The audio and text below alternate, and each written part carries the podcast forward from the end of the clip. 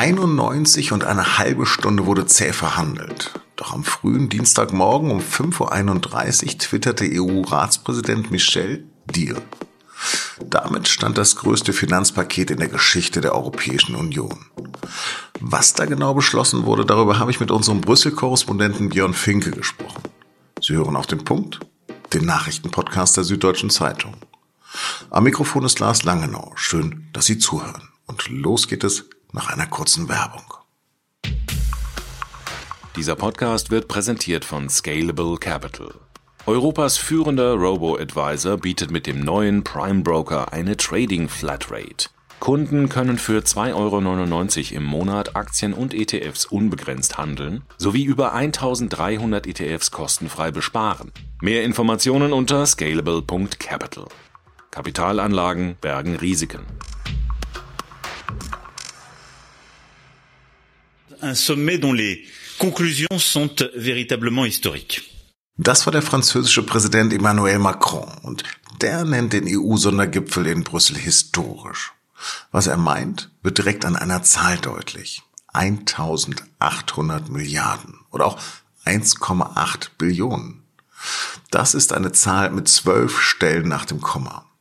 Und auf die konnten sich die Staats- und Regierungschefs der EU in der Nacht zum Dienstag endlich einigen.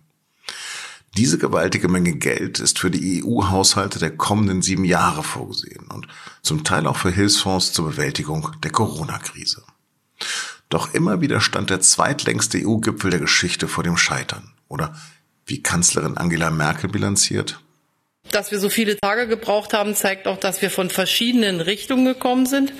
Aber das, was für mich zählt, ist, dass wir uns zum Schluss zusammengerauft haben und dass wir jetzt auch alle davon überzeugt sind, aus dem, was wir beschlossen haben, wirklich etwas zu machen. In Bezug auf die Corona-Hilfen heißt das konkret, dass die 27 Länder der Europäischen Union etwa 750 Milliarden Euro bereitstellen, um den Staaten zu helfen, die wegen Corona in Not geraten sind.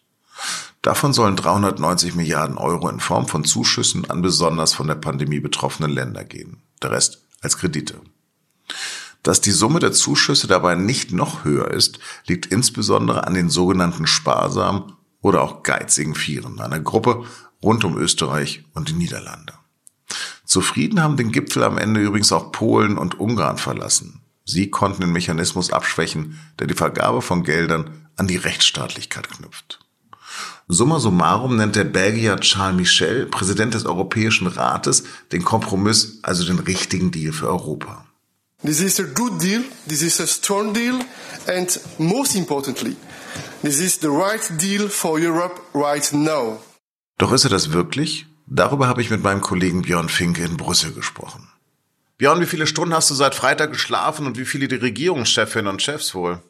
Das ist eine gute Frage, wie, wie lange ich geschlafen habe. Irgendwie, da bin ich jetzt zu müde, das zu rekapitulieren seit Freitag. Ähm, ich weiß, dass ich letzte Nacht irgendwie nicht mehr als eine halbe Stunde geschlafen habe. Und das muss auch für die Staats- und Regierungschefs natürlich schwer gewesen sein. Die, viele von denen sind ja auch etwas in vorgerücktem Alter. Und da braucht man schon einiges an Ausdauer. Letzte Nacht, die wichtigste Nacht, die historische Nacht, wo der Deal festgezurrt wurde, die war sicherlich sehr hart. Wie nah stand denn der Gipfel am Scheitern? Er stand mehrmals kurz vorm Scheitern. Ähm, da hat äh, Ratspräsident äh, Charles Michel hat auch irgendwie keinen Hehl draus gemacht. Ähm, das wäre natürlich eine Riesenklatsche gewesen. Irgendwie das äh, große Zeichen der Solidarität, der Beweis, dass Europa in der Krise handlungsfähig ist. Ähm, das hätte es ja dann nicht gegeben. Äh, insofern war dann doch, glaube ich, auch bei den Delegationen, bei den Regierungen, die einer Einigung im Wege standen. Auch bei diesen war am Ende dann, glaube ich, der Wille da, ähm, einen Kompromiss zu machen, um halt ein Scheitern zu verhindern. Aber es war wohl schon so, dass die äh, ein paar Mal in den Abgrund geschaut haben. Kannst du ein Beispiel nennen, wie sich da der Frust auch ausgedrückt hat zwischen den Verhandelnden? Äh, was man so hört und, und was äh, mitgeteilt wird von den von den Botschaftern und so ist halt, dass Macron halt wirklich mit der Faust auf den Tisch geschlagen hat an einem Abend und, und gesagt hat, irgendwie, dass das geht so nicht weiter mit den Forderungen der, der sogenannten sparsamen Vier, irgendwie die, die Zuschüsse aus dem Corona-Topf immer weiter kappen wollen, obwohl ihnen schon viele Zugeständnisse gemacht worden sind. Orban, hier der, der ungarische Premier, ähm, hat auch vor der Presse, also vor laufenden Kameras, äh, den niederländischen Premier äh, Rütte beschimpft. Also die, die Stimmung war schon äh, alles andere als gut zwischenzeitlich. Ist aber vielleicht auch normal, wenn es um so viel Geld geht und ähm, wenn die Gespräche halt so schwierig sind. Inwieweit sind denn Merkel und Macron den geizigen Vier entgegengekommen? Das ist sicherlich eine Frage der Perspektive, aber äh, wenn man mal überlegt, dass die geizigen vier in die Gespräche reingegangen sind mit der Forderung, dass der neue Corona-Topf eigentlich gar keine Zuschüsse zahlen soll, und jetzt hat man sich bei 390 getroffen, könnte man argumentieren, dass der Kompromiss näher an Merkels und Macrons Position ist. Auf der anderen Seite ist es natürlich schon so, dass die Erwartungen groß waren, gerade in den südeuropäischen Staaten und die müssen sich halt jetzt darauf einstellen, dass es statt der erhofften 500 Milliarden Euro Zuschüsse dann eben 110 Milliarden weniger sind, die da in dem, in dem neuen Corona-Topf verteilt werden. Ähm, also ja, den, den ähm, Sparsamen wurden große Zugeständnisse gemacht. Da gab es schon einiges an, an Schachereien und an mehr oder weniger äh, anständigen Geschäften im Hintergrund. Diese Corona-Hilfen sollen ja jetzt vor allen Dingen Italien und Spanien helfen. Werden sie das denn auch?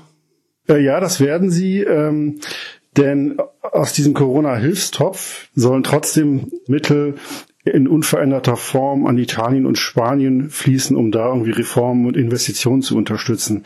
Und das liegt einfach daran, dass es in diesem 500 oder jetzt 390er Topf eben ein riesengroßes Programm gibt, was eben Reformen in äh, Mitgliedstaaten mit fetten Milliarden unterstützen sollte.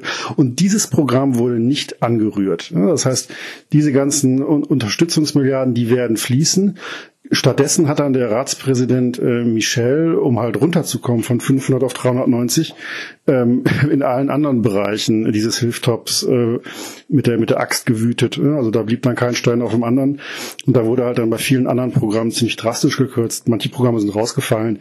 Ähm, aber das waren eher so, wenn man ehrlich ist, so die Nice-to-Have-Programme drumherum. Aber das Kernprogramm, was den Italienern, Spaniern, Kroaten, Griechen so wichtig war, dieses Programm wurde äh, trotz des Eindampfen des Gesamttopfes ähm, nicht angefasst. Wie profitieren denn die anderen Länder von diesen Milliarden? Ja, ich meine, das, das wissen vielleicht viele nicht, aber tatsächlich soll auch Deutschland aus diesem äh, Hauptprogramm zur Förderung von Reformen und Investitionen äh, profitieren. Ähm, da geht es, glaube ich, auch um, um mehr als 20 Milliarden Euro, wenn ich die Zahlen richtig in Erinnerung habe. Aber natürlich ist es ganz klar, ähm, für Deutschland ist das natürlich ein Minusgeschäft, weil auch wenn wir jetzt da mehr als 20 Milliarden äh, an irgendwelchen Hilfen bekommen, ähm, wird der deutsche Steuerzahler und vor allem der künftige deutsche Steuerzahler, es geht ja um, um Schulden, die zurückgezahlt werden müssen von künftigen Generationen, ähm, wird halt mächtig draufzahlen, weil allein schon wegen Deutschlands Wirtschaftsstärke auf Deutschland einfach der Großteil ähm, des Schuldendienstes dann indirekt entfallen wird. Aber man nennt das Solidarität. Genau, ja, das war ja auch das Argument von, äh, von Merkel und Macron. Ähm, man muss ja einfach sagen, äh, am Ende des Tages Deutschland in der Mitte von Europa, exportorientierte Wirtschaft, wir profitieren so stark von der EU und vom Binnenmarkt. Ähm, das ist halt ein gutes Investment, wenn man halt dann mal äh, ein paar, paar hundert Milliarden springen lässt ähm, für unsere Nachbarn, äh, denen es halt nicht so gut geht.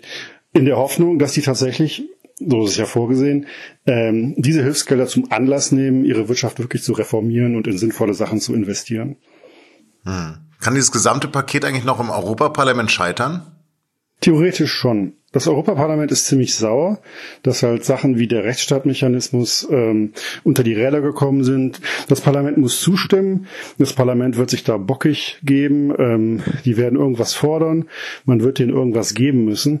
Aber am Ende des Tages werden die zustimmen. Da bin ich mir ziemlich sicher, weil das Europaparlament jetzt nicht die Institution in Straßburg ähm, sein will, wegen der jetzt dieser wichtige Corona-Hilfstopf äh, am, am Ende mit einem halben Jahr Verspätung an den Start geht. Also das, da wären, glaube ich, einfach die, die negativen Folgen zu groß. Björn, besten Dank. Und jetzt noch eine Nachricht. Neun Monate nach dem Anschlag auf eine Synagoge in Halle hat der Prozess gegen den Angeklagten begonnen. Dem 28-Jährigen wird zweifacher Mord und versuchter Mord in mehreren Fällen vorgeworfen.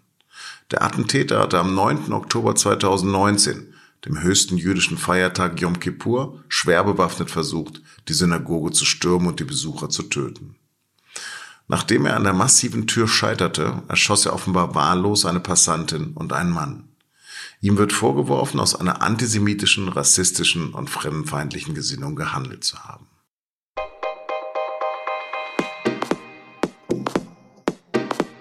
Auch die SZ räumt dem EU-Marathon viel Platz ein. So finden Sie in der Zeitung eine Reportage über den Frust der Verhandler. Auch die Beschlüsse werden noch einmal kritisch eingeordnet und der Leitartikel beschäftigt sich mit der schwer zu steuernden Ansammlung nationaler Interessen. Die Stücke können Sie mit einem SZ-Digital-Abo bereits am Dienstag ab 19 Uhr im Netz lesen. Ein kostenloses vierwöchiges Probeabo können Sie unter sz.de-abo bestellen. Das war auf dem Punkt. Redaktionsschluss war um 15 Uhr. Danke fürs Lauschen, bleiben Sie gesund und uns gewogen.